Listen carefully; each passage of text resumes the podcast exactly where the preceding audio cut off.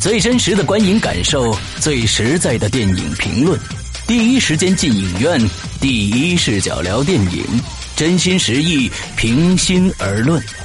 你现在收听到的是《观影风向标》。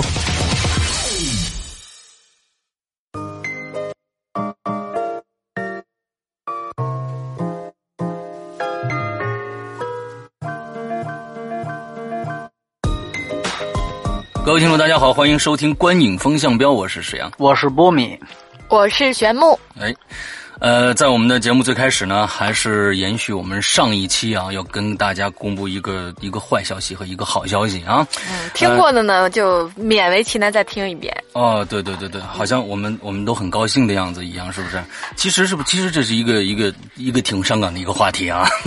来，我们还是把我们观影风向标的一个声明在这儿跟大家说一下啊。各位亲爱的听众和粉丝朋友们，经过我们反复的沟通和讨论，我们非常的抱歉通知大家，由于石阳《鬼影人间》相关制作运营工作日渐繁重，玄木也有个人的工作的原因啊。两位主播呢，我们两位主播啊，后续呢将无法再进行观影风向标节目的录制了，因此特别抱歉的通知大家，节目将在五一小长假推出的北西二的节目之后正式终止播出。因为呃，观影风向标我们三个人呢是三位一体的，所以呢，今后这档节目也不会由任何一方单方面启用或二次复播。呃，这是一个坏消息啊。我们同时要带来一个好消息，而这个好消息你已经发生了。呃，是什么呢？就是说波都波米啊，单干了一一个节目，这个节目呢是什么呢？叫反派影评啊！大家现在基本上，大家现在能收听到我们节目的这个本平台去搜索这个反派影评，就都应该能搜到这个。除了苹果，除了苹果之外，嗯苹果播客呢，因为首先它是要申请的，另外呢还呃还要拿到一个 feed 地址，所以暂时还不行。剩下的平台都是可以的啊，比如说呃这个喜马拉雅、啊、荔荔枝枝啊，还有网易云音乐这样的平台都是可以听得到的。嗯啊、是希望大家去关注这一档节目啊，而且他的微信号也出来了。对呃，大家去关注一下他的微信号，直接搜索“反派影评”就 OK 了，就能搜得到啊。嗯，最后呢，我们诚心诚意感谢两年半来各位小伙伴的陪伴和支持。这次呢，不说再见，大家在波米的反派影评相见，不见不散啊！嗯呃，反派影评已经。有有一期节目了，已经有一期节目了。对对对对，呃呃，对，嗯，波米又请到了一个美女和一个靓帅哥做了一期节目，呃，已经公布出来了啊，这个我们可喜可贺，而且发现当时听到我们上一期节目的时候呢，呃，那边就有已经有很多的关注量和收听量，还有留言了，大家都去呃买着花篮儿呃送送到那边去，完了之后已经在那边呃就非常开开心的这个已经已经开始了，呃，其实呃观影风向标也确实有有我们个人的一些呃原因在里边，时间的问题，所以我们我们也不想把把把咱们这个分别搞得特别的伤感，你知道吧？对对对所以就想热热乎乎的再跟大家说两期，还有两期的时间。今天呢，我们本、我本来开始想开头应该是这样，但是觉得太慢了，所以就没那么开头。我开头应该是各位听众，大家好。我应该是这样开头的，但是我就觉得太慢了，咱们现在重新开个头啊。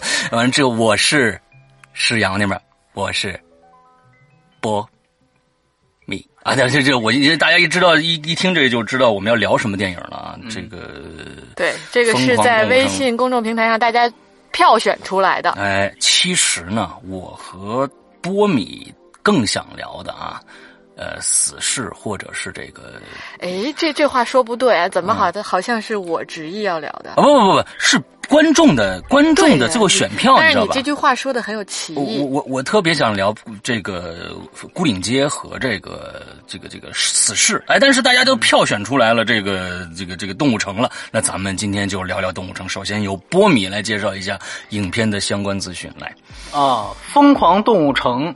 这个其实是已经在中国内地下线的一个动画片了。哎，嗯，之所以现在聊，是因为对之前有这么一个投票的事儿，所以呢，觉得不能食言。因为昨天其实什么？昨天上一期聚焦完了之后，有人就在底下说这个再也听不到了。哎，为什么 对？为什么动物城不做了？不是说好了是这个？怎么给我变变出一个？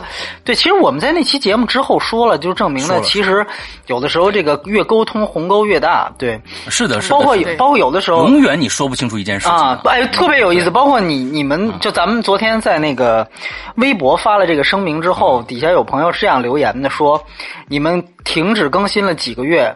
最后就等来了一封分手信。我说，哎，对啊，我们这个复播这事儿你压根都不知道是吧？对，所以 也好，我觉得对这样的听众来说也好，就是每个人的这个阶段状态都不一样。从心理上他来说，其实是更好接受这个对对对对对对对，压根就就都跳过去了，就也也不错。对，就跟那个记忆碎片一样。所以，哎，怎么扯到那儿了？回来说这个影片 信息是吧？对对对，疯狂动物城，疯狂动物城，疯狂动物城。对，嗯。疯狂动物城是迪士尼啊，在这个呃奇幻森林之前在中国上映的一个动画片啊。然后那个，对，他的导演是拜伦·霍华德·奇瑞摩尔，然后呃，编剧呢是这个杰拉德·布什，还有菲尔呃约翰斯顿。然后呢，配音啊是有一些比较有名的演员，其中有杰森·贝特曼，还有这个。呃，J.K. 西蒙斯啊，那个还有夏奇拉，包括这个，还有那个当时我们说的那个黑人邦德，我记得是就是呃伊德里斯埃尔巴，哎哎，在里面配牛局长，对，呃那个牛局长的配音埃尔巴也配了奇幻森林啊，我感觉都是一个班子一样，然后。这个片子呢，在中国大陆是呃三月四号上映，破天荒的在呃创了票呃动画片票房记录之后，又延长了两个星期的时间，最后票房应该是有十五亿，对吧？对，十五亿三千万。呃，十五亿零三千万，这个成绩应该算是非常好了啊！在这个进口片里面，仅次于这个《速激七》和《变四》，对吧？这个呃，没有人能想到，对不对？超过《复联》《侏罗纪》什么这个那个。扁超，扁超那就是完完 虐的碾压式的碾压式的这个这个扁超现在才六亿是吧？啊，这个 就就不就不给 DC 补刀了。然后就是它的片长是一百零。九分钟，我也不知道是怎么算的，应该是全世界共版都是一百零八分钟啊。然后呢，它这个对英文名特别有意思。之前有朋友还提醒我，就是说它的英文名字呢，虽然在这那对宗比亚，它这个其实是词根是乌托邦嘛，但是呢，其实是一在欧洲的很多地区呢，它的这个英文名字呢是取的那个大都会后面的那个词根啊。原因呢，倒不是因为说对这个词的接受度。据说是因为，就乌托邦这个词在呃欧欧洲部分地区的商标已经被注册了，所以呢，他们就呃换了一个名字，对，就是用的大都会那个后缀。然后呢，这个片子其实在北美的票房也非常好。呃，有人甚至说，就是明年奥斯卡就动画片奖项不用比了，嗯，现在就可以提前宣布了，是吧？对，哎，呃，我也比较同意吧，就是除非是什么，对对，基本上应该没有什么意外。然后，呃，整体情况就是这样。然后它，因为它是已经都已经成为社会话题的，所以什么剧情简介，我现在不想。不用说了，是的，对对对，就这样，对对对对，该看的人都看过了啊，我们这就是无情的剧透了啊，对，因为你再去看也只能是从网上找，哎，对，那肯定肯定，对对。对，哎。对，好，来，那咱们就来聊一聊剧情。哎，剧情波米多少分？我是八点五分，对，我也八点五，嗯，我也八点五。看看，我总觉得哈，呃，这个我们要是用这一期来做做结尾的话，我们这个分数能停留一个非常高的一个阶段。但是要用美北西呢，就会很低。但是一想，哎，我们就是用一个很低的分数的片子开始的，做一个很低的片子的结束，好像首尾呼应啊。所以，那那那我们就就就先说啊，我们。都是都是八点五分，来玄木先说。嗯，好，那这个既然不涉及剧透了啊，我就先引用一个我的朋友，我的那个朋友，他当时我看完这个《疯狂动物城》之后呢，他我说，哎，你喜不喜欢？然后他给我来了一句，嗯，你说在。刚开始看五分钟的时候就被告知羊是坏的，是一种什么心情？好，我今天就把这事儿先干了，反正没看的你们知道了。啊，OK，好。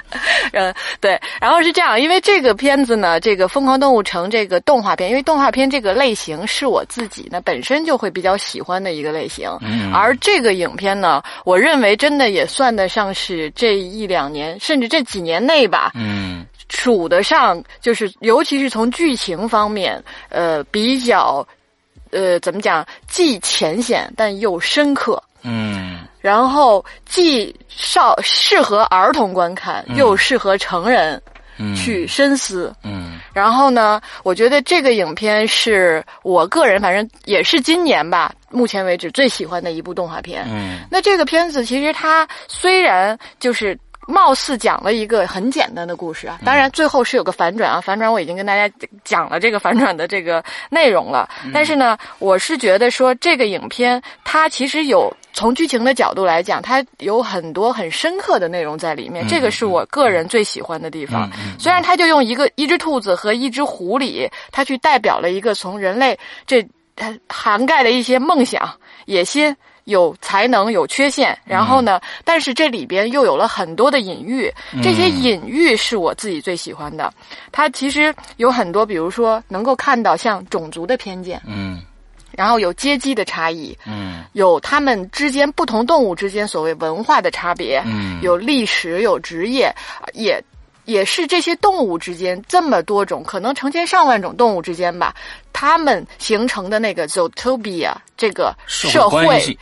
直接影射到我们人类的社会，嗯是完完全全你怎么对应都能对得上的。嗯而这种对应是很容易在一个很轻松的状态下，可以去反思我们自己的这种生活状态。嗯就真的是特别有意思。我觉得这个影片里边它是既幽默，但是其实内涵又很严肃。嗯所以从这些角度来讲的话，真的剧情方面我是特别喜欢的。这片子我看了两遍，虽然确实三月初就看了，到现在稍微时间有点长长一点，嗯有差不多两个月。内存已经清快清空了是吗？可没有没有没有，这个 对，虽然真的是在这方面细节记忆真的不是特别好啊，嗯但是真的对这个影片，就我很喜欢这个片，包括这个片子的片名《Zootopia》和《乌托邦》嗯这样子的一个延展和改变，里边好多的细节呢也很有意思。这个细节的部分，我可能会留到咱们娱乐性的角度去再细说一下。但是整体上对于剧情，我大概先说这么多。OK，嗯，好，我来说说啊，嗯，呃，我认为这个《疯狂动物城》是迪士尼啊、我觉得应该在现在目前看来，我觉得比《飞屋环游记》和《WO E》都要可能都要还要高高一些，因为我总觉得《WO E》到后来它有点玩的有点就就就扯了。对完之后呢，《飞屋环游记》我觉得整体还是挺好，但是这一个，我觉得实在是动了太多的脑子了。因为首先，我觉得我我我自己总结了几点啊。首先，它就是一个一个 PG 的一个。一个电影，一个动画片，它可以讲这么多成人都可以去接受的东西，这这本身就是一个非常牛逼的一个事儿。啊，乌托邦的设定啊，童话世界啊，这小朋友小朋友随便看，你看不看懂看不懂那里边的细节，你都完完全全可以就沉浸在里边，对吧？这其实是一个非常难的一个事儿。接着，那精准的定位就更更别说了，呃，这这精准的定位，我觉得就是刚才玄牧说的，就各种各样的社会、人类社会和和和动物城这个社会的之间的对位。你让食草动物、食肉动物、啮齿类动物一个层级一个层级的往下走，它跟其实跟我们现在的这种社会层级是很像的，你知道吧？社会层级完，你接着，我觉得它那个里面的各种行政机构啊，你比如咱们最最最要命的那慢的那那闪电，你知道吗？它这这呃，就是社会这这实在是太慢了啊，效率低下。完了之后，哎。这里边还有办公室政治，对不对啊？这这这肯定到最后就是办公室政治嘛，对吧？那杨阴和谋哎阴谋市长完了之后，你你这里边还有我觉得一些小细节特别牛逼，就是他能把这些东西也加进去，比如说牛局长。玩手机追星这件事儿，你知道吧？虽然看上去很小，但是哎，它很有意思，它都加到里边，而且一点都不突兀。我觉得这些整种种的种种的细节，这些编剧是费了相当相当大的脑筋的。再来。这片子绝对 PG，为什么？三观绝对正啊！就励志题材，对不对啊？小兔子，我他妈最后我就当警察那么点一个，跟牛牛作对啊！那我我我要当警察，努力实现自己的愿望，对不对？用汗水啊，辛勤打拼自己的将来，对吧？这这个很很很三观很重的，在这这这有那么多的坏人啊，这这这再奸奸猾的坏人，我们也斗不过我们勤劳的劳动人民，对吧？他用这样的一个一个非常正的三观。另外，我觉得这一点是最牛逼的。我先别瞎说，我觉得它有极具意义的现实主义教育的这个这个意义。完了，另外它为什么呢？是因为它里边把所有人都贴了标签。所有的角色全部贴了标签，但是到最后又它又有一个去标签的过程，这个我觉得是，我觉得这里边我最津津乐道的一点，就说你看，它里边兔子，啊，什么羊，啊，这这食草类动物吧，完了之后夹杂在食肉和食草之间的狐狸，都不招不不招人待见，谁食肉也不不待见它，它食草也不待见它，之后豹子、狮子，哎。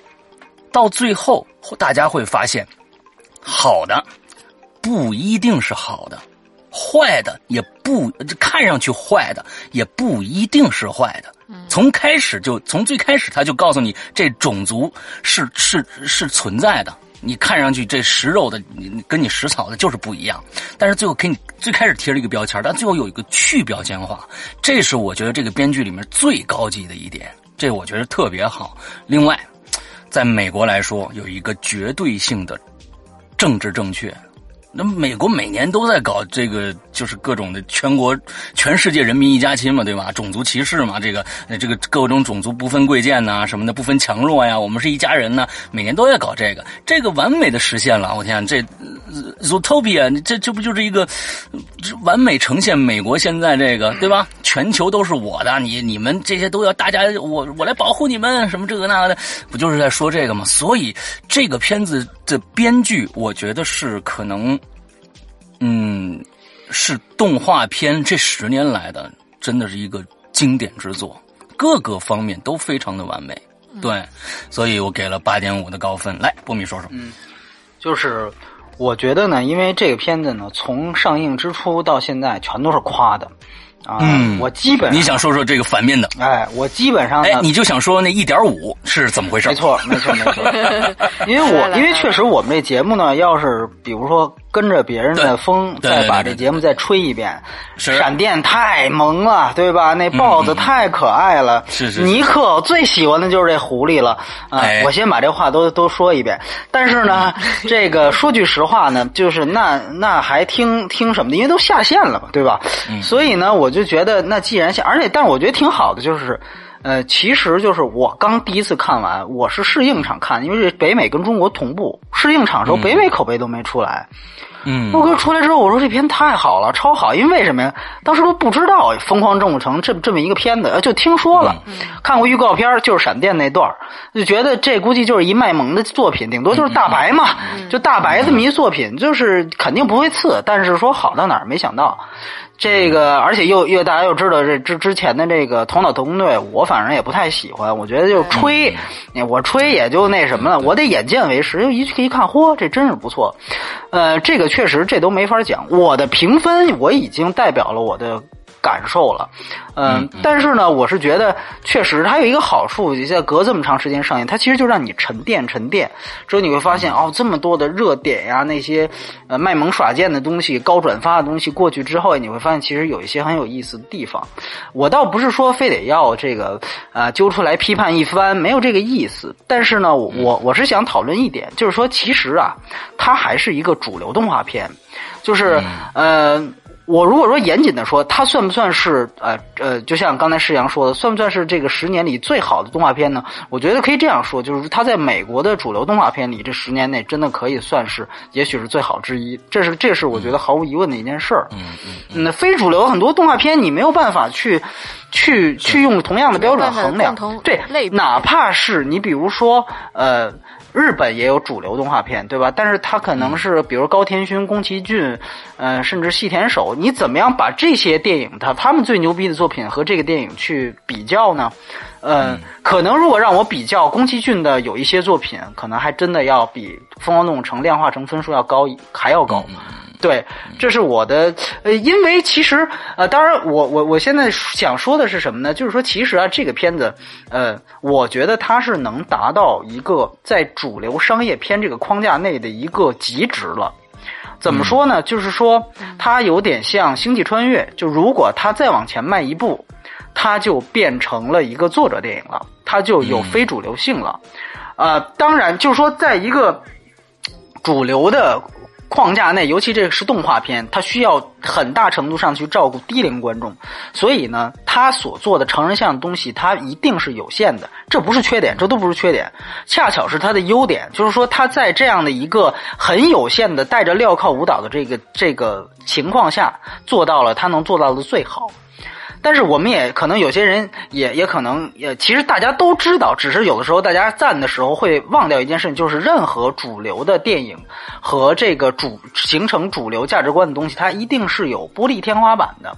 那这个电影实际上呢，它已经达到了逼平玻璃天花板的上限。就像有一些真正呃可能更加思辨的主题，像比如说我举个例子，像呃像黑暗骑士，它可能也是主流电影的极值。再往前一步，可能是守望者，所以守望者的票房就很惨。对，因为你就不再是一个主流电影，你已经半作者像了。所以说，呃，拿到《疯狂动物城》，它是一个动画片，更是这样。就你会发现，确实这个电影它，呃，从类型划分上，动画片其实是制作形式；从类型划分上，它甚至借用了一点点那个悬疑惊悚片的一个模式，就是凶手是谁，对吧？凶手是谁？这个东西虽然很多成年观众会看，说，哎，我们基本上到了二分之一。的时候，虽然可能不至于五分钟像那个玄牧的朋友那么讨厌，就告诉你了，但是，呃，二分之一时候猜基本上也能猜出来。如果你看这样类型片比较多的话，但是它有一个特好的地方，就是在于它还能让你看下去，啊，这个是非常非常不容易的。但是。呃，说回来，由于它这个制作所，呃，就是它还是一个动画片，而且呢，它是名字叫乌托邦，所以它很多地方呢，它的设置实际上你返回来想啊，就是你会想到这个电影其实就是一个看似搞了一个大阴谋，这个大阴谋是由食草动物以这个杨副市长为首的食草动物发起来的，然后呢，就是掀起了一个大阴谋，是说其中有一些食肉动物，它呢就是这个这个。呃，本身的本性就就爆发了，就爆发出了一些非常非常这个原来的兽性嘛，咱们就说原来的兽性就爆发了。那他到最后呢，其实会发现，就是其实这些爆发兽性的这些动物呢，啊，不是他们故意的，而是有人给他们打吃的，打了药了，对吧？打了这个藏红花了，才变成了这样。所以说呢，就是他构建的这个社会，这么说吧，就是说。是一小撮别有用心的人在捣乱，但是大部分的人，大部分的这里的动物，也就是可能影射的这个市民啊，就是就是现实生活当中的市民，都是人性本善的。就这个是他电影的一个特别大的特点，他这里面没有说任何就是表达任何人的一些负面的这种，就是真是人性本恶，并不是里面所有的作恶。其实都是啊，因为打了药了或者怎么样，呃，出来的这样的一个情况。所以你会发现，这个电影的就像施洋说的，他的三观特别的正。其实说白了，就是他其实特别的这个呃正能量的地方，就在于他是特别相信啊人性是本善的。那在这样的一个前提下呢，你就会发现，呃。就像我之前其实，在聚焦里说过的一样，就是，呃，那这个矛盾最后怎么解决，就特别简单，就是我们把世间所有的事情，都它的最最后的这个矛盾根源，都推到几个反派身上就可以了。我当我把这几个反派绳之以法，这个乌托邦就重新变回乌托邦了。就是这个世界就美好了。这个就是我的解决方法和我的设定。其实虽然它它好的地方是在于，它把成年成人世界的很多问题，通过小细节也在这个电影里展现了。就是他把成人问题拿出来讲了，但是他最后的解决方法，他给出的解决方法还是一个非常儿童电影的一个解决方法，就是我把坏人逮起来了。因为嗯，大家其实都是是 PG 嘛，对对对对对，所以说所以说呢，实际上，所以这个就很有意思。我不是要把它批判一番，我只是在讲这个主流天花板的事儿。那么这回志荣你会发现，对，当杨市长呢被绳之以法的时候，这个呃，这个食肉的。小动物和食草的小动物又可以在一起踢足球了，就是说，呃，城市就又变得特别美好的。通过一个呃，这个这个蒙太奇就把这个东西就全都讲出来了。所以说，其实他解决问题的方法还是还是非常简单。其实瓦力也有这个方面的问题，就是瓦力呢是科幻片，它借用的是科幻片的外壳，就动画是制作形式，真正类型元素那个是通呃科幻，这个是悬疑。就是说，那个也是一样，它。他提出了一个二零零一太空漫游一样的东西，就是在机器全部智能之后，人就退化了。哇，这个设想很很高深呐，很有脑洞呢，那也很合逻辑呢。但实际上你会发现，最后就是人类当他重新回到土地上的时候，大家又可以。最后拿起了铲子，然后自己劳动，直立行走，拿起对对对对，然后这个劳动最对劳动最光荣，这个事情呢就解决掉了，就是 就是很好的很好的解决掉了这个二零零一太空漫游提出来的这个问题。你会觉得呃，他把它简单化了，嗯，但是呢，你又会想，嗯，这就是一个动画片嘛。所以有的时候我们很有意思，我们辩证的看，一方面我们觉得这片子特别好，是因为觉得嗯。呃，在动画片的维度里，它确实比其他人要深刻。但是呢，如果你真的拿它当一个特别深刻的一个社会题材去看，嗯，那就是另外一套审美体系了。是的，所以说我觉得不能两全嘛。那哎，是是是，所以我觉得这个事情其实是挺有意思的。当然，呃，我先说这么多。对对对，嗯嗯嗯，OK，嗯，好，那我们接着来聊一聊啊，第二项，也都是以前都是表演，这次我们来聊这个动画片的 CG 是吧？CG 哎啊，人设是吧？啊，这效果哎，对这个这些东西啊，来，呃，波米多少分？我是六点五分，呃，我是七分，我是七分，来，什么？诶，这个的人效，就人设 人设呀，就这么说啊。我在影片上映前，对跟波米的感受是一样的，就是说觉得这片子好像也就那么回事儿吧。因为呢，看了就是。尤其是看了路牌的一些广告，在北京一般广告就是电影上映都有一些广告嘛，这种路牌广告看完之后，尤其他们这路牌广告做的那叫一个次，我以为是一国产片呢，真的，我以为是一国产动画片，只只是啊，在这之前我看过他的预告片，就是这个咱们的树懒，就树懒先生，然后在这里边那个搞笑就知道啊，这里边笑点已经一定是很很十足的，对，也是只是说我回回过头来说这。这个这个人物的设计的这种感觉，就是他其实不不不是属于像大白这种，嗯大白就哪怕你不看电影，你都对对他有好奇感和觉得有喜爱的那种，就是自然而然由心而生的那种喜欢，嗯是这种设计。但是这个电影呢，它属于其实天然从整个的人设角度来讲，并没有。特别出彩的地方，在我看来就是比较普通，甚至都属于相对平庸的设计，没有特让我很觉得很棒的那种。但是呢，他的人设是。为什么后来大家都喜欢？包括后面有一些衍生品，尤其是像兔子那手机壳，据说都卖疯了。就是后来大家都特别喜欢的一个原因，我觉得是因为剧情撑起了这些人物的特特点和个性，使得它变得饱满。但是我们这如果单独分开来讲的话，我觉得就属于还做的还可以，还不错，细节做的是比较好的。在设计上，其实就是包括他们一些想法上，我觉得都是很细致的。呃，比如说像。中间那个那是小鼹鼠吗？还是就鼠类的去吃冰棍儿？就那种啊，对，小应该是小鼹鼠，是小鼹鼠吧？就像这些，尤其是这些小的点上，以及那个就是狐狸，狐狸的那个合伙扮成小象，就还有那个啮齿的那个小城是吧？对对对，啮齿动物小没错，就是像这些细节上的东西，我是比较喜欢的，因为它是相对于之前的动画片中有一些小的亮点和创意在的，但是。单纯的这个人物本身的设计了就还好了，嗯嗯，过去之后，这个影我会对这个影片留下更深刻的印象，嗯而不是人设。而像大白这种，我对影片基本上已经没有什么感觉了，嗯但是我还是喜欢大白。就这是从这种设计角度来的一个区别吧。嗯嗯，嗯，我觉得这是就是其实就是个人魅力。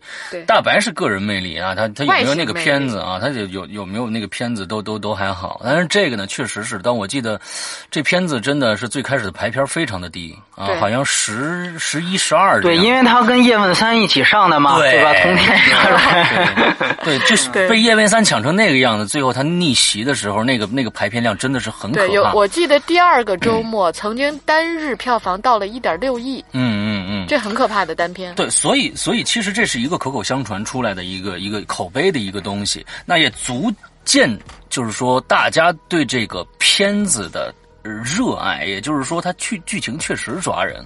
最后呢，我们看到好一个多星期以后，就会网上就会有了一个 cosplay，那 cosplay 做的真是很好。呃，一个男狐狸和一个女小兔子啊，那那个那 cosplay 我确实我觉觉得也挺漂亮的。那其实真的是因为在他们里边发现兔子和和狐狸居然也可以谈恋爱，有这种情愫产生，那绝对是剧情产生的。真正的从从人物出发，就像刚才玄木说的，呃，就说实在挺平庸的啊，挺平庸的，跟呃跟其他的，比如说《VOE》里边的，《，VOE》其实我觉得就是 Eva 和那个伊娃和那个他的那个 VOE 那两个形象，其实转到转到飞船上人类的形象，其实也就那样了。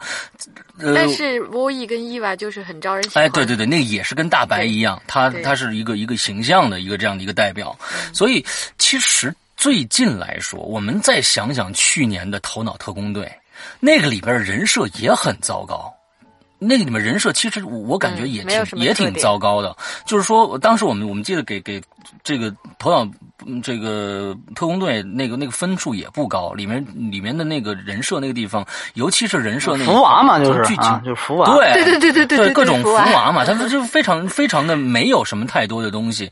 嗯、一直以来迪士尼的好像都是以剧情作为主要的，它其实人设是往后哎，人设和动画渲染。哦，对，那个是皮克斯，可能还稍微有点哎皮克斯对对对嗯对对对，那是皮克斯的，对。所以从这里面看，还是剧情让这部片子更加的发光发热了，带着它的制作，整个的想象力，我觉得最牛逼的想象力其实是从火车站出来那一段，各种买饮料，你知道吧？那个那个就是长颈鹿买饮料什么那个，完了之后呢，就是一些对比性的，比如说北极熊抱着那个那个那个那个小老鼠出来，那个那小老鼠才是教父，这种的，我觉得这种设计感是有的，是挺好的。呃，这种差异嘛，从个头上的这种标签的差异最后啊也。哎，也 Miss Big，完之后这种反转，这从这种人设上来说，我是认可的。但是从整单单独的，它这个到底设的设计的漂不漂亮，我觉得啊，嗯，没有那么的好。对，来，波米，对，我想到一点啊，我刚才忘说了，嗯。关于剧情，就是它其实我觉得好的一点是在于它呢能够那个呃很多就是打的点都有，各种萌点呀、泪点都有，但是呢，我觉得特别棒的一点是它每一点都有，但每一点都不过。就是有好多剧情真的是让我觉得就是非常非常妙，在于哪儿？就是像像你比如说呃，而且它能打动很多的就阶层的人，就你比如说像这个。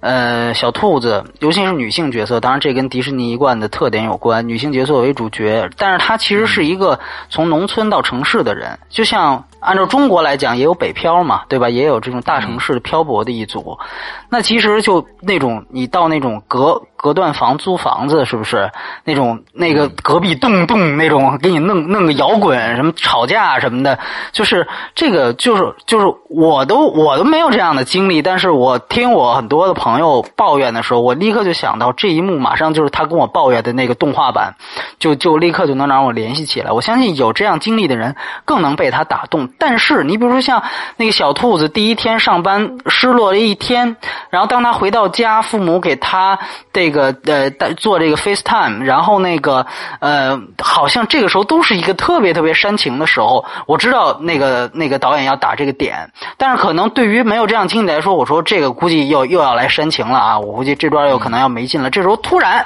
你会发现，呼出来一个剧情，就是他爸看见，哎，你是交警是吧？哎，交警好，交警好，交警牛逼！立刻你看这画风就马上转了，就是呃，图图说不是不是，我这这临时穿一下，我没脱什么的。哎，你就会发现他既就所有东西都点到为止，拿捏特别准确，就是会让呃。有共鸣的这个阶层的人能够 get 到这个点，但是也会让不是这个阶层的人不至于烦。我马上给你一个新东西，能理解。对，包括你像我有的时候对电影里面那种。就是男女 CP 这种这个呃爱情催泪这种东西，俗套的我也不太，就是我也看的不太的那个喜欢。那后来他当然都是小兔子，他那个觉得自己干错事儿，他回去到那桥底下臭水沟底下去求那个尼克的那个原谅。对对对对，也是，就是那一段其实非常深情嘛。我当时就想，我靠，又来了，又开始煽情。然后尼克啪，马上把那个那录蝴蝶录音笔举起来，你看这个。立刻就是把泪点立刻就能转成笑点，然后呢，也能让他为接下来的剧情呢继续服务，或者是为这个他的价值观继续服务。你像那个父亲，呃，一说哟你是交警太好了，这典型就表达那种可能是小富即安的那种那种特点。这就是体现他父亲的这个这个人设的时候，就这个人他既特别的善良，特别朴实，其实就是朴实嘛，对吧？我就小富即安，我不希望你成什么。特别牛逼的人是吧？一个一个一个大人物，但是呢，我就希望你平平安安的就行，是吧？就行。他其实我觉得这些东西，就是他的所有的点的转换都有，但转换你都特别好。包括那个数呃，就是那个你刚才学的 Flash 那一段也一样。对，就是说他所有的东西，你说那一段其实。是不是在讽刺？特别深刻的讽刺，就是典型在讽刺美国的车管所和这种这个就是官官方的这种办事机构的效率缓慢。我记得中国，因为这片子太火了，成了那个热点事件了。中国有很多人把这个树懒给 P 到什么中国人民银行的那柜台啊，P 到什么中石化，这都转发率都是几十万。对，这就证明就是。为什么会有这样的效应？就证明他其实打的是讽刺的点，但是呢，比那些真正的就我，你知道我第一次看的时候那段，我想到什么吗？我其实并并没，因为我预告片已经看过那段了，我立刻想到就是《荒蛮故事》，《荒蛮故事》里边那段，那个给那个车管所，车管所对说你交钱，那就完全是真的很负能量的东西。就你你你他妈跟我跟我牛逼是吧？行，我咣我一下我给你砸了，砸了之后，哎呦，结果恶性循环嘛，我这。妻离子散的，行，我我反正搞爆炸，我给你我给你炸了，就是他那个其实就是，当然那个是我还是那句话，他那个是这个真人影片，他那个分级也不一样啊，应该应该是在美美国上映时候应该 R 级，但是你会发现就这个完全不一样，但是他这个做的就是，你你成人可能看出讽刺的东西了，你给他 P 到什么你们国家的什么地方，但是小孩。他也看到这儿，他也会哈哈大笑，对不对？所以说，包括他最后和那个对比，就是开一个跑车，那你说这是不是讽刺？就是你作为公务员，你办事效率那么慢，但是你在外面，你天天超速，对吧？这个其实是不是有一个这种讽刺？但是你 get 不到没关系，你照样会喜欢这个点，会喜欢这个剧情，因为它好笑，因为它娱乐。所以这就是这个电影，就像刚才玄木说的那个话一样，其实就是深入浅出。它能满足所有阶层的人看到的东西。我当时看完之后，我就说这个片子可以和《动物农场》对比一下，就是乔治奥威尔的东西。但是，呃呃，我们另外一个女同事她看完之后出来说：“这太萌了，这太好玩了。”说：“你你你写那个，你跟我是一个电影吗？”但是很有意思，我们两个都特别，当时都觉得这片子特别好。所以你会发现，这就是非常厉害的。很多电影它是争议电影。对吧？就是说，我觉得特别好，你觉得特别差，两人一说理由，发现这这彼彼此都是不同维度关注的点对，但是这个片子就能做到，基本上大部分的人可能也是坐在一块聊，发现看的东西都不一样，但是都还会承认它是个好电影。所以这个其实是在也是主流主流商业片能做到最好的的这样的一个程度。但是啊，说说这么多延展。回到这个人设的这个问题，我其实是在想，因为我分儿也不高，我其实是在想想一个是，当然它的 CG 三 D 效果，我觉得都都那么回事儿，对吧？尤其呃，这个这个，我相信下映了，大家也没没法感受，但是你，但是我真觉得这个三 D 效果也就那么回事儿，这个是迪士尼的一贯毛病。对，我想说的是，就是说，其实他的人设还是延续刚才说的那个，呃，一小撮别有用心这个话题，就是说，其实某种程度上，为什么说它还是一个嗯，在呃动画片里算是有点深刻，但是在真人电影里面它还是儿童题材。就是说，有的时候我们会做一些就是在人设上的一些联动，比如说让一些反派本身给反派本身注入一种同情，甚至让他和正派之间就模糊这种正反概念。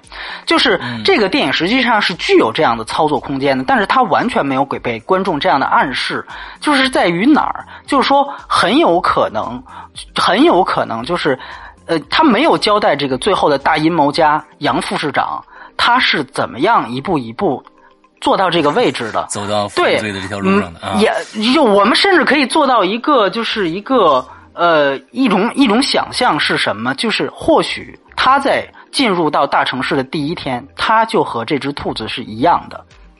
或者某种程度上说，如果以后有机会让一个独立电影导演去拍《疯狂动物城》的续集，把它黑暗化的话，是不是有可能在动物庄园那个那那种意识形态下，那那种想法下，这个这个兔子有一天也会最后随着它一步一步位置的高升，就成为了杨副市长这样的这样的人。就是说，他并没有这样的交代，他只是把杨副市长脸谱化一样的摆出来，但是没有交代他。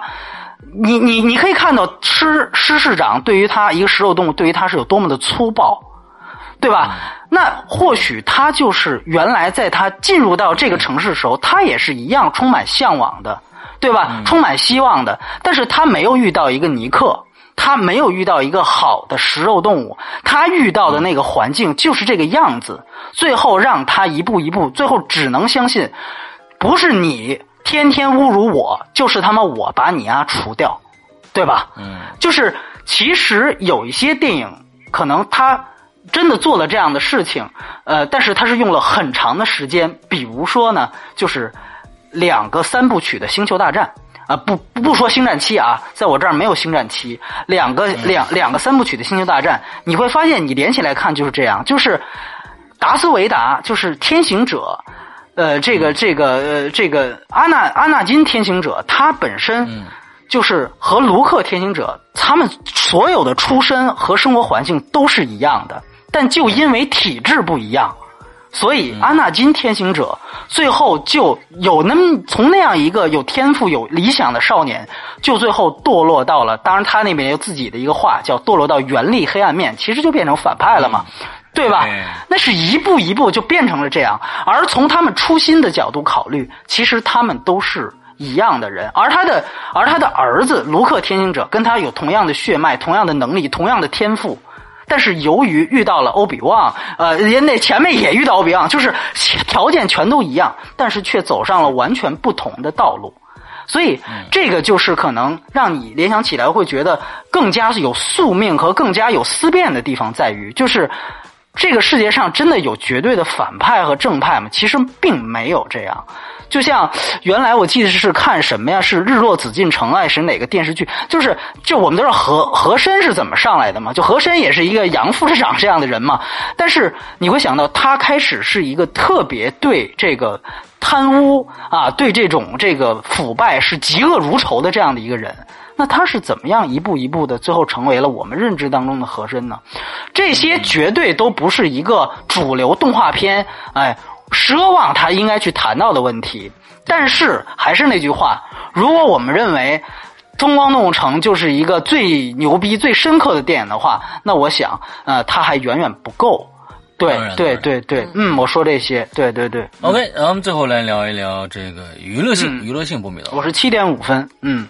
八分。嗯，八分。来，兄弟，我先说，呃，这个从娱乐性的角度啊，我想说，就是这个影片呢本身，我觉得特别值得欣慰的一件事情啊，尤其是在在咱们中国，这点跟全球也是一样的。这次就是它影片好看，然后票房高，嗯，就这这件事情，其实是我们经常或者说一直以来很很遗憾的地方啊，很遗憾，对，也很遗憾的一件事情，就是在中国经常是好片儿，然后呢票房低，嗯，他刚刚起片第一天，我其实当时就看了这电影，当时就觉得有点遗憾，这才百分之十几，这么好一片子，很遗憾。但是还好，这个好东西这次没有被埋没，而且呢又。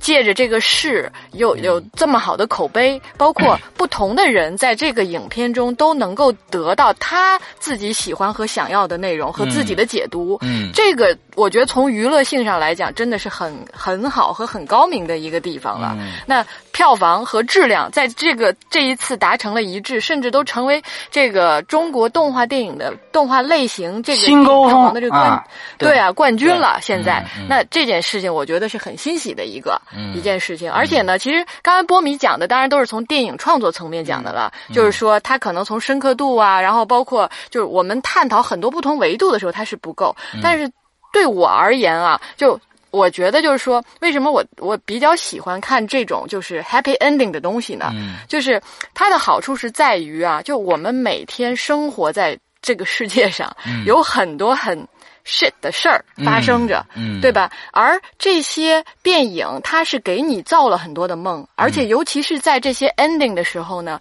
让你就是相信世界是美好的。嗯，就当暂时相信，在第二天就不信了。但是你要知道，听我说完，我觉得我要说的这个很重要，就是他的让你的暂时相信，是让你去从内心把你原来一些不好的东西暂时清零，嗯就或者是暂时减少。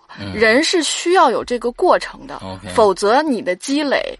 会越来越越来越差，整体是一个恶性循环的。而这一类的电影，就这是我的观点啊，因为我对这种我是一个相对就是嗯。偏理想主义的人所以从这个角度来讲，我觉得这一类的，尤其是这种 happy ending 的这种影片，是有很大的正能量意义在的。嗯嗯嗯，对当然当然对，，这这个这是这个从这娱乐性这角度啊。OK 另外还有呢，就是说我再提点这个花边儿的东西。嗯就在这个影片里边有些细节，我觉得特别好好玩儿。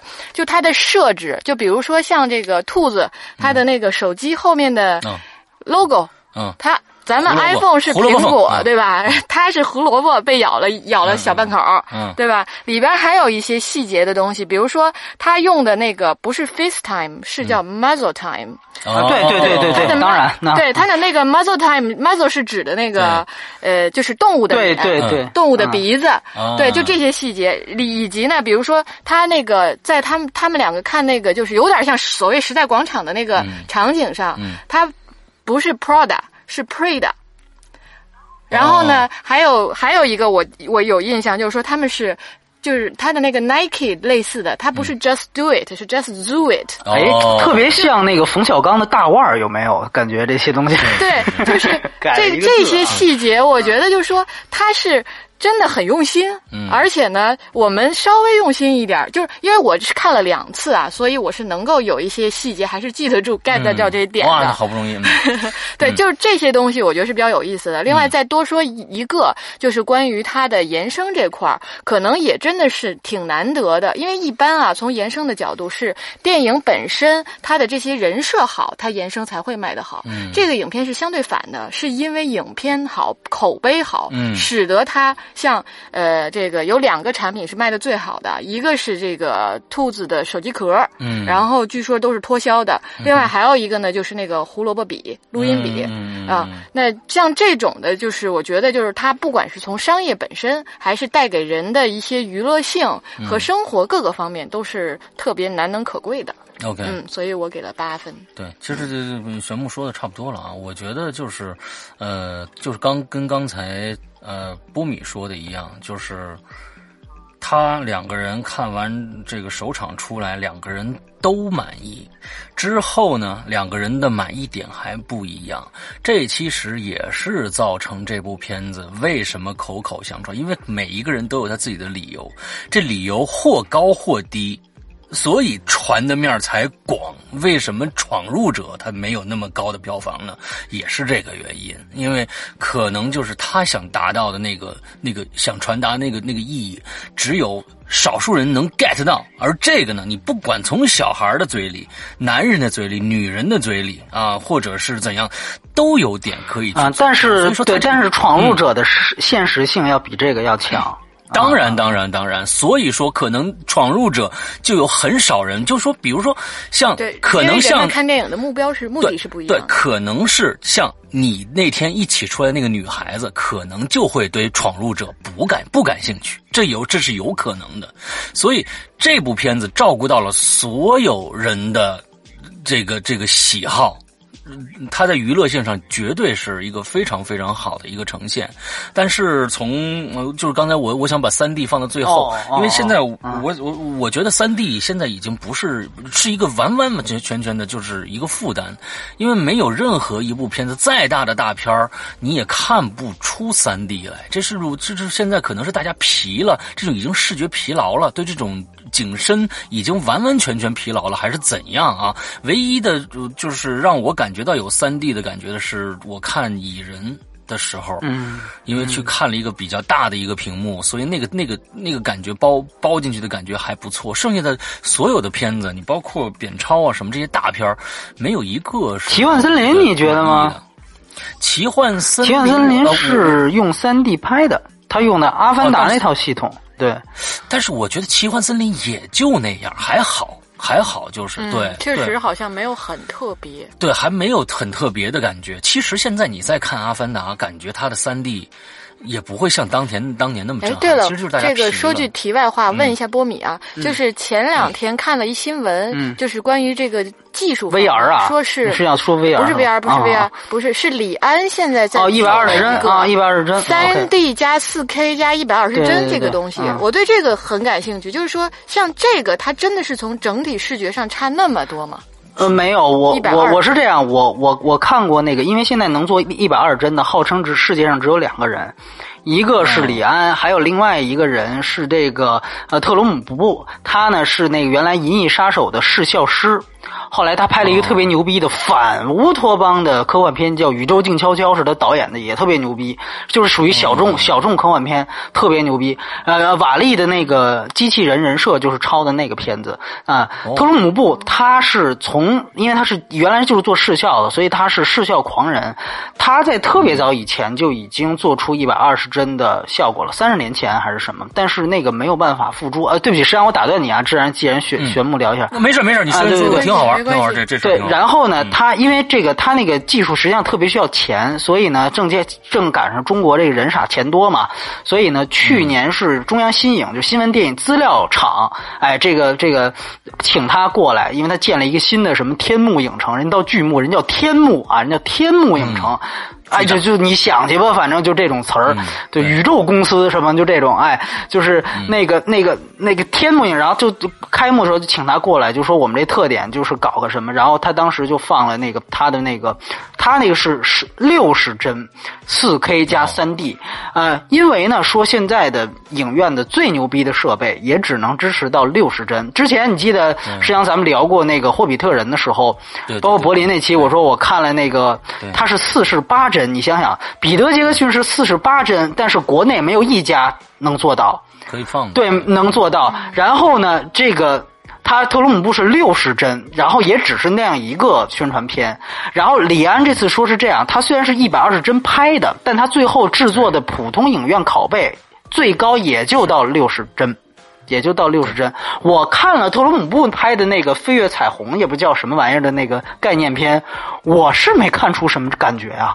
就是就是我想了解人眼的极限是多少？不，帧数啊，不，帧数不是分辨率，帧数不是分辨率。不是，我知道，就是能看得出来它的区别。我是这个意思，就是你比如说，好像也就到六十帧了。到多少帧以及再多再往上，其实就看不出来。据说对李安他们那边吹的就是说。一百二十帧就是极限了，再往上呢就看不出来。可是我是连六十帧我都没看出有什么区别来。四十四十八帧和六十帧你就没看不出来区别。四十八帧是有另外一个问题，就是那天我们聊过的，像慢动作一样。对，那个当然因为影片不一样，我觉得最好的比较是你给我放同一段影片，二十四帧、四十八帧、六十帧、一百二十帧，你给我各来一遍。对吧？这我觉得能比较起来。我这隔两年，然后 这看的两个国家看的两个电影，状态也对对对对对。但是我个人觉得四十八帧是一下能看出区别来，就高清电视感特别强。但是六十帧那个，我反正是睁大了眼睛看。当然它那也短，就七八分钟。对，反正呢就就就没看出什么东西来。对，但是那个我觉得现在因为确实技术这个东西，就是包括 VR，你不提我都提。就是这个呃，电影这个太就是介介质太多了，然后尤其是电影院，你怎么吸引更多观众？像施洋这个信号反映的特别好，就是现在三 D 也皮了。当时实际上《阿凡达》出来这个是为了为什么？就是拯救影院。那个时候你想想，那你要是家家里边我那个大投影七十寸、一百寸，我然后我再去一小电影厅，我这效果差不多要都是二 D。对吧？结果我发明来一三 D，对不对？你这个，你你这更新换代至少得家庭影院，你得三年后、五年后了。尤其像那个西方，他很少都更新自己家里设备，对更慢。所以呢，这一下就把影院就给救了啊！它是有这么一作用。我觉得李安或多或少，他们这发明这种帧数上的噱头也是作用。对，其实四 K。四 K、二 K，然后三 D、二 D 和二十四帧、一百二帧，这是三个完全不同、三个维度的概念。对对的，对吧？就跟说我我还可以说这是四 K、三 D、一百二帧的动画电影。啊，因为动画真人是另外也是另外一个维度，这三个是完全不同维，只是这三个维度大家都不知道，包括 IMAX 与否，这也是另外一维度，对吧？它是一个公司的，所以就这个有些时候普通观众就一听这都就懵逼，就哎呦我这特牛逼，跟我他他他都表示什么不？对对对，就底下人给我留言说，哎，据说这个归来的时候早就是 IMAX 加 4K 加什么，我说不不不不，我说那是另外一回事而且他那是 4K 机拍的。就这也是一个特别讨厌的这种宣传的噱头，就是对，没错，四 K 拍摄和发映这对差距太大了。就是说，这个现在基本上是个是个现在开机的电影，二零一六年开机电影应该都是对，除非是那种故意粗颗粒，否则都是四 K 拍的。就跟说那个什么照相机像素一样，这是一标配，我觉得对吧？所以这这，我觉我估计可能到 iPhone 七 S 的时候，什么我。估计可能 iPhone 都支持四 K 了，我觉得这都没问题，我觉得都没问题。对，所以施阳，你接着说啊，我这是想起来了，嗯嗯嗯。嗯，好，我我我我还记得吗？我说什么来着？差不多了，差不多，真的就是我觉得完全可以肯定他的三 D。你刚才说的是什么？那个蚁人的三 D 还有点包裹蚁人的三 D，对对对，嗯，对对对，他因为有很多的这种呃，就是说贴面拍拍摄，就比如说那那个那个浴缸哗就变小了，完了之那他就在浴缸里边，那种三 D 感代入是非常强的，因为它有强烈的对比。对对对对对。之后他一直贴着地面那么。拍你就有纵深感，对对对对对，对吧？哎，它是那个是产生的这些立体感，所以说，就像像普通的，我觉得那种前景后景的这个，其实大家已经早皮了，根本你看了半天，哎呀，眼睛怎么那么累？一摸眼睛，哎呦呵，这还一镜片呢，那你你都已经忘了你自己戴戴眼镜的那种感觉啊！所以我就就就就就说这么多啊，波米。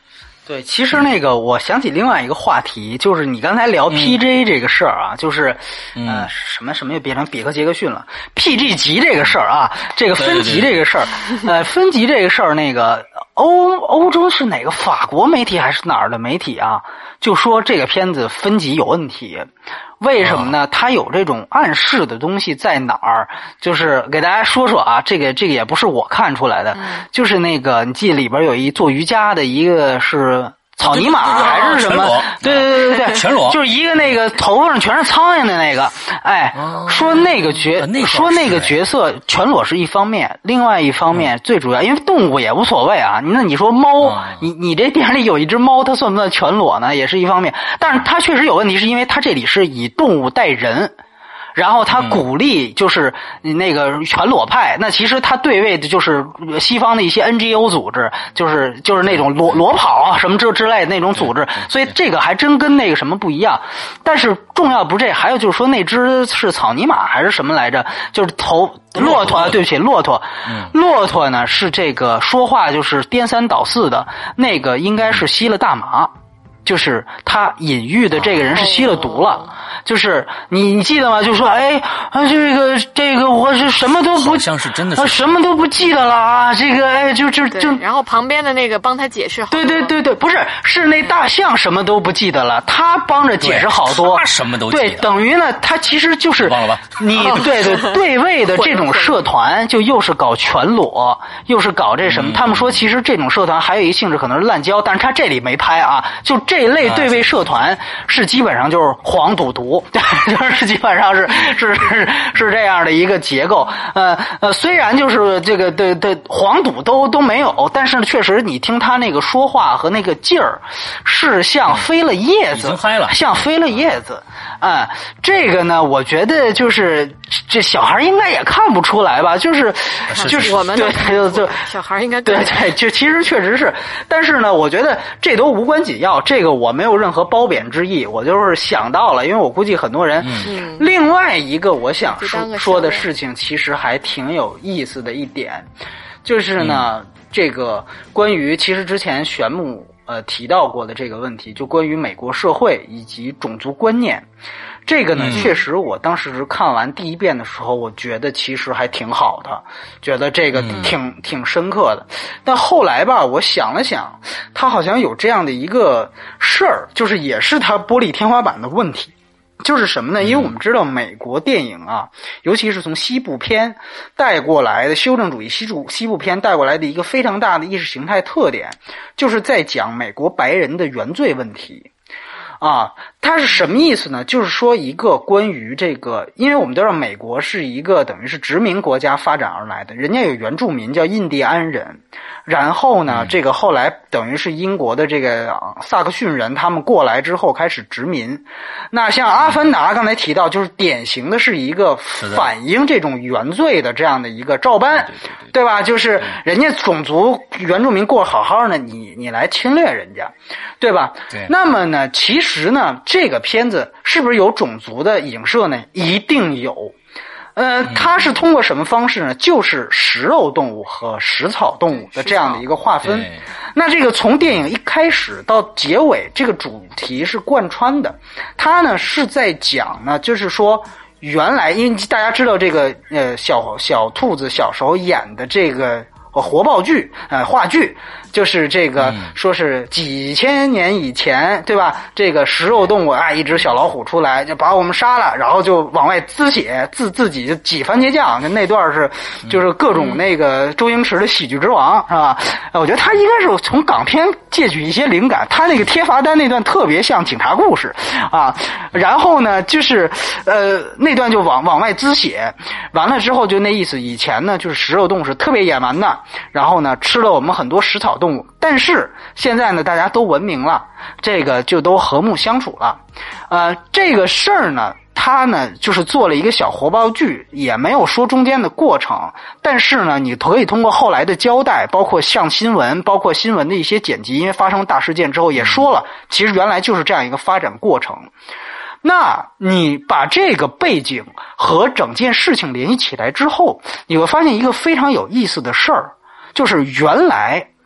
食肉动物是吃过很多食草动物的，然后现在大家和平相处了，和平相处之后呢，结果呢有有这个食肉动物又有兽性了，又开始要准备吃食草动物了，但是最后这个影片结尾是把这个最大的问题归到了一小撮别有用心的人，也就是一小撮食草动物。他们阴谋要谋反的这样的一个缘由上，嗯，所以实际上他好像讲了一个什么事儿呢？就是有是不是有这样一个逻辑啊？就是原来食肉动物是吃了你们很多食草动物，但是嗯，你们现在就别他妈提这事儿了。哎，咱们现在就是黑不提白不提这事儿，既然大家现在已经都冷静文明了，咱们就算了。哎，有人如果又想把这事儿翻出来，那那他肯定是别有用心的。最后你看怎么样？你看果然一查，看见没有？这是食草动物打藏红花打出来的，我们绝对没有问题。他实际上，我个人感觉，那如果你和尤其很简单，你把这事儿，好像是这么想，好像也没什么。你把这事儿把它对位到印第安人和美国白人身上，你一下就明白了。那就是这样。以前是我们是杀过你们好多人，把你们都屠屠村屠城了。哎，但是现在大家和平相处，对吧？你们这些少数种种族族裔，不要再说我们白人有问题。你们谁要是搞那个是吧？什么恐恐怖袭击什么是吧？搞恐怖主义。那你们就是要被灭掉，所以为什么我老说迪士尼的电影，它确确实实绝对是一个美国的主旋律大片的代言，包括《星战七》之前没有聊，其实《星战七》也是非常美国主旋律，黑人加女权嘛，对吧？黑人加女权，那个是非常非常明显的，所以呢。啊，这很多，尤其国外观众、中国观众不太买账，这什么玩意儿？这个东西，对吧？呃，迪士尼想干这个，包括之前这个《冰雪奇缘》，我觉得最牛逼的东西，就是说，呃，让我也特别佩服，真的是暗自叫好、叫服的一点，就是这个《疯狂动物城》，它牛逼在哪儿？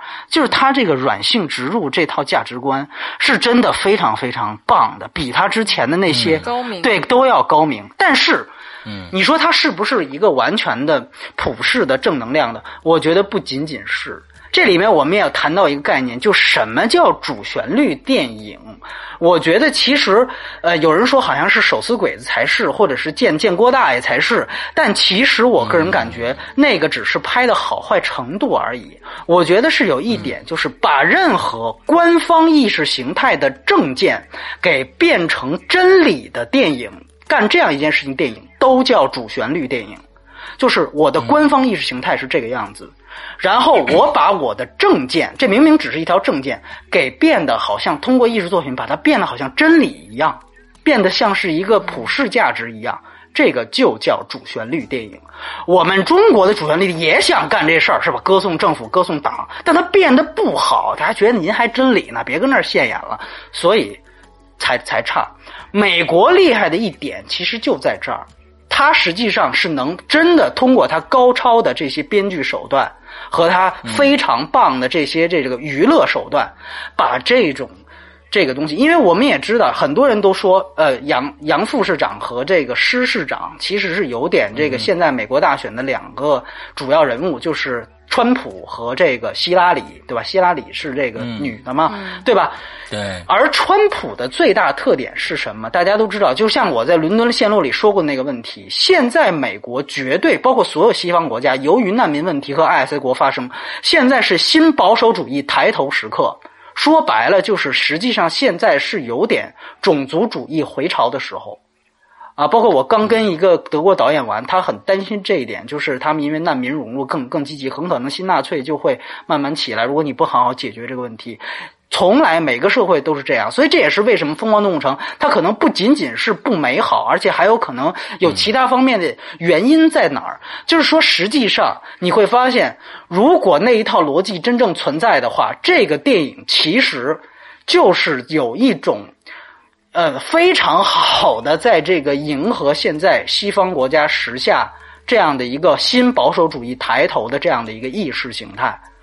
所以说，就我们之前的原罪，不像卡梅隆那种，我们把它一遍一遍又说出来谈，以警示后人，对吧？我们现在是不谈了。就你能想象吗？或者说，以前比如说日本侵略过中国，对吧？杀了中国很多人，咱们现在算了，外交关系建立起来了，中日也友好了，这个事儿咱们就别再提了。如果你再提的南京大屠杀。哎，你是不是要转移国内矛盾？你是不是这个要怎么怎么样？对，我觉得就有些事情，它可能是真的非常高超，隐藏的非常深。但是呢，因为其实这个也是我们之前呢，是我记得是哪个是解放军报，啊，解放军报也是一个奇葩的存在，出了这么一篇社论，就说现在这个呃《疯狂动物城》这个美国电影啊，这个毒性很大，是吧？就是批判这个电影，他妈的，就是挟裹这种这个西方的民主自由的这种意识形态。呃，当然了，在我们看来这都是笑话，就当笑话。因为解放军茂经常干这种事情。之前最火的那《环太平洋》，我个人感觉《环太平洋》这是剧情弱智到就是。我觉得你真是冤枉人家了，你知道吗？人家真的是，人家一个墨西哥导演，人家真的没这么想，知道吗？他他没那个水平，你知道吧？就是你非得当时说的也是慷慨激昂，说说什么广大官兵，咱们得擦亮眼睛啊，什么这个那个的。哎呀，我说人家能从这角度讲，也真不容易。对，这真是不容易，就是就是就是难为这这写写作的这个东西了。嗯，但是呢，我想说，呃，凡事不要非此即彼看。这个我们这边意识形态，当然它是要宣传另一套主旋律，对吧？这个大家有辨别能力的人自己就知道就好。但是这也不代表另外一个国家所输出的电影就完完全全是真正崇尚一个全世界都美好、全世界都平等的这样一个事儿。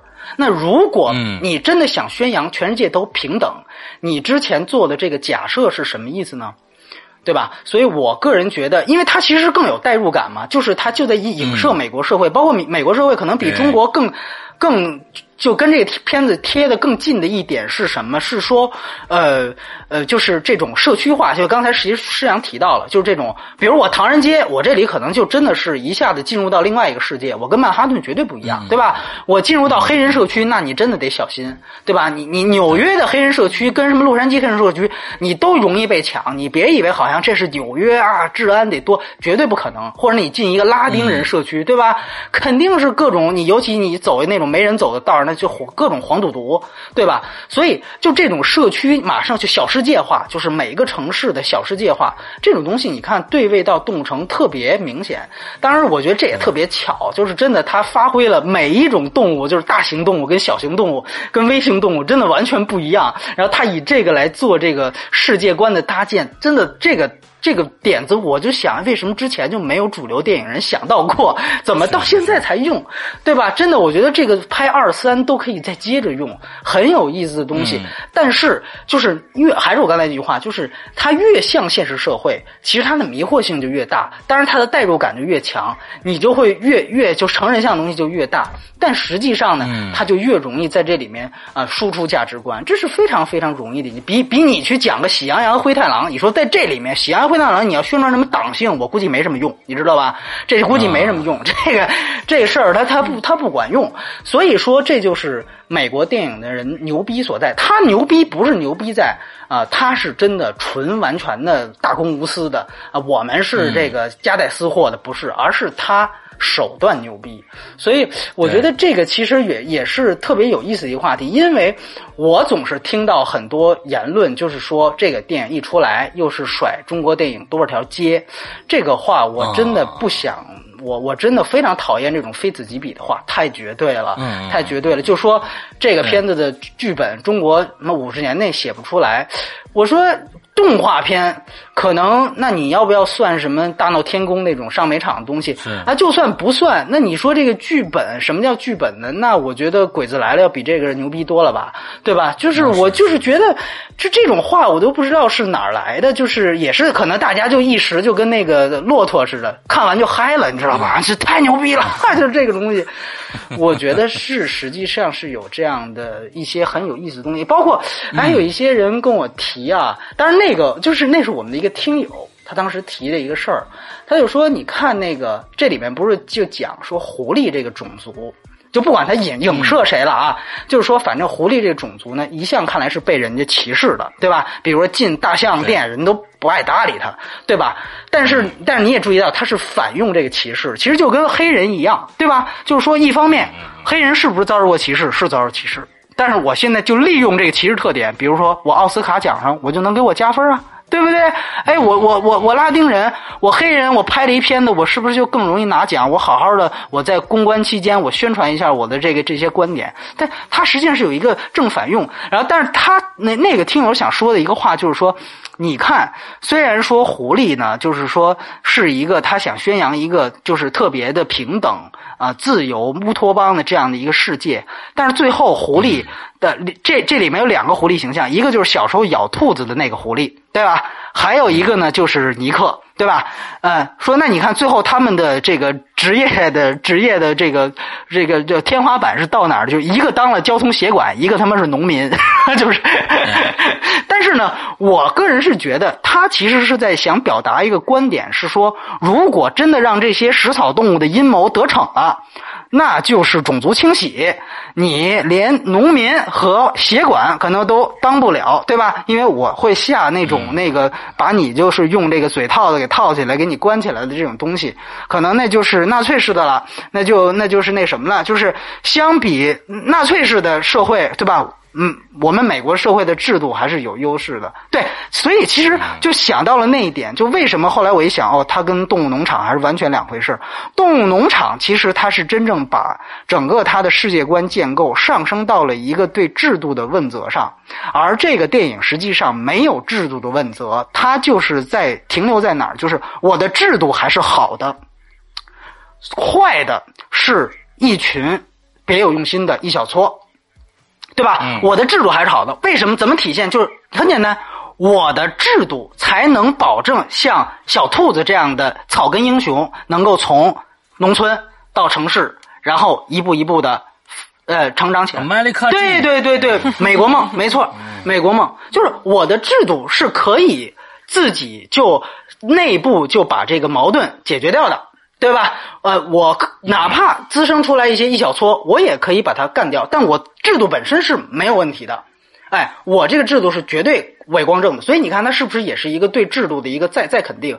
它很像原来美国，就是我很有意思。我父亲还是就是他们那一代人，就是其实已经都是老人家了。然后他们看这个片子也特别喜欢，但是他就很奇怪，他就说为什么我就是很奇怪，你们年轻人也那么喜欢？他觉得我这是我们那一代人时候就有的很多片子。哎，当时我一想到这，我说确实是。就是，如果大家有兴趣，可以去看之前，呃，美国三十年代拍的一个特别好的一个电影，现在看都非常就是正能量，非常那个那个主旋律的一片子，叫《史密斯先生到华盛顿》，是由那个后窗的男主演，就是那个吉米·斯图华特演的。哎，对，他演的是那个。那那个那个，当时是美国的国师嘛，弗兰克卡波拉，他来导演那个片子，当时拿了第四届还是第几届的奥斯卡最佳导演，就特别早的一个片子，当时刚有奥斯卡奖。嗯，那个片子的，就是可以说《疯狂动物城》的模式，完完全全是移植那个电影的。都是只是把男主角换成女主角，因为我说了，迪士尼的女权宣扬女权的这个政见一直在这几年是风行，那他就就做了这么一个替换，剩下所有模式都一样，就是一个呃那个那个那个草根的农村来的一个什么都不懂的一个傻白甜，但是特别理想主义的一个正能量的人，想那个为社会公益做点什么，就前面就觉得我就觉得我要为社会公益做点什么，我要为大家谋福利，就想法特别简单，特别正能量。然后进到这个城市里来，马上就被政客看中，说：“哎，我我我支持你，你有什么想法，我支持你啊！你就你别怕，你咱们这儿是有后盾的，我给你撑腰，对吧？你你你没来路，我给你撑腰。但后来发现根本就是拿他当傀儡，哎，一步一步的揭露出来这个东西，就完完全全疯狂动物城。所以你会发现，其实还是说回那句话，就是。”这个剧本真的说牛逼到什么？中国五十年都拍不出来吗？绝对不是，因为美国三十年代就已经拍出来这样的电影。从某种程度上来讲，就还是我那句话，好莱坞黄金时期已经把商业片所有传统的主要的剧情模式都已经讲完了，现在只是在换汤不换药而已。所以刚才玄牧提的这个一百二十帧这事儿特对，他就能够特别说明一点，就是故事还是那些故事。我们现在是编着法儿呢，在技术上做点文章吧，对吧？我把它弄个三 D，以后我弄个 VR，我再弄个一百二十帧，但是我我我我视效我能做的特别漂亮，然后我的这个像那些呃玄牧提到的那些特别打动人的那些小心思，对吧？三十年代没有苹果，我现在我结合一下时事热点，但是最终归根结底的这一套价值观、意识形态。剧作方法、类型公式，全都早就是前人走过好几百遍的事儿了。所以说，这个我觉得也是情理之中。如果说中国电影确实差在哪儿，它不是单就单就是《疯狂动物城》或者和哪个中国动画片《大圣归来》去比，不是这么比，而是可能是这种走的这个几百遍这个路，我们还没走到。对吧？人家可能我们刚走了十年，人家走了一百年，但是这个东西我觉得是可以靠变数，就可以通过量变来达到的。所以我呢，嗯，我觉得我其实说的也差不多。其实这个其实就很外延的东西，但我觉得既然它下映了，那我们聊一些外延的呢，也就未尝不可。对，这个是我想说的。对对对对对，嗯，OK OK。好了，这部片子呢，我们综合评分是七点七分，希望大家现在去电影院看一下。看吧，这太坏了，完全看不了了。好，好，我们今天的节目又聊了一个呃，快两个小时了啊，一个半小时不到。这。一个半小时，一个半小时，一个半小时，看错了，一个半小时之后呢？呃，这是我们的倒数第二期节目，下一呃，我们最后一期节目将迎来《北西二》。当然，嗯，这个在我们的这个随时风向标里边啊，已经说过了，这个片子确实之这个期待。那是我的个人意见。这个片子，我相信《北西二》会更有意思的一点在哪儿？它可能真的掀起一个不是，它掀起一个可能全民大论战。我特别奇怪，好多人看完之后觉得特喜欢。啊，然后说那个，觉得比第一部牛逼太多。那应该是跟你出来的另外一个人是特别喜欢。不是不是不是不是不是，真的不是真的不是。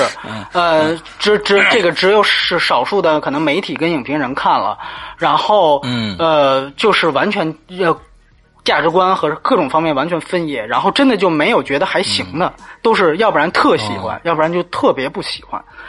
所以我特别好奇，也好像也不是按男女分，就有些男生，嗯，看完也特喜欢，就就他们就会觉得比第一部起码是强碾压式的，碾压式的超越第一部。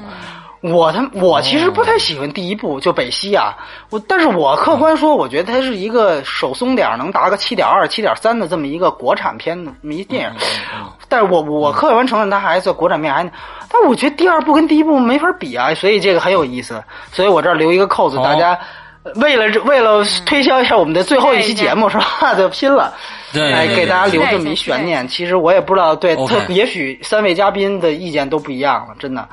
很有意思，对对对，我们可能会在一二三号随时更新啊，嗯，也有可能一二三四号会更新啊，对对，反正是最后一期了，大家期待一下吧。那今天的节目到这儿结束，祝大家这一周快乐，好，拜拜，嗯，拜拜。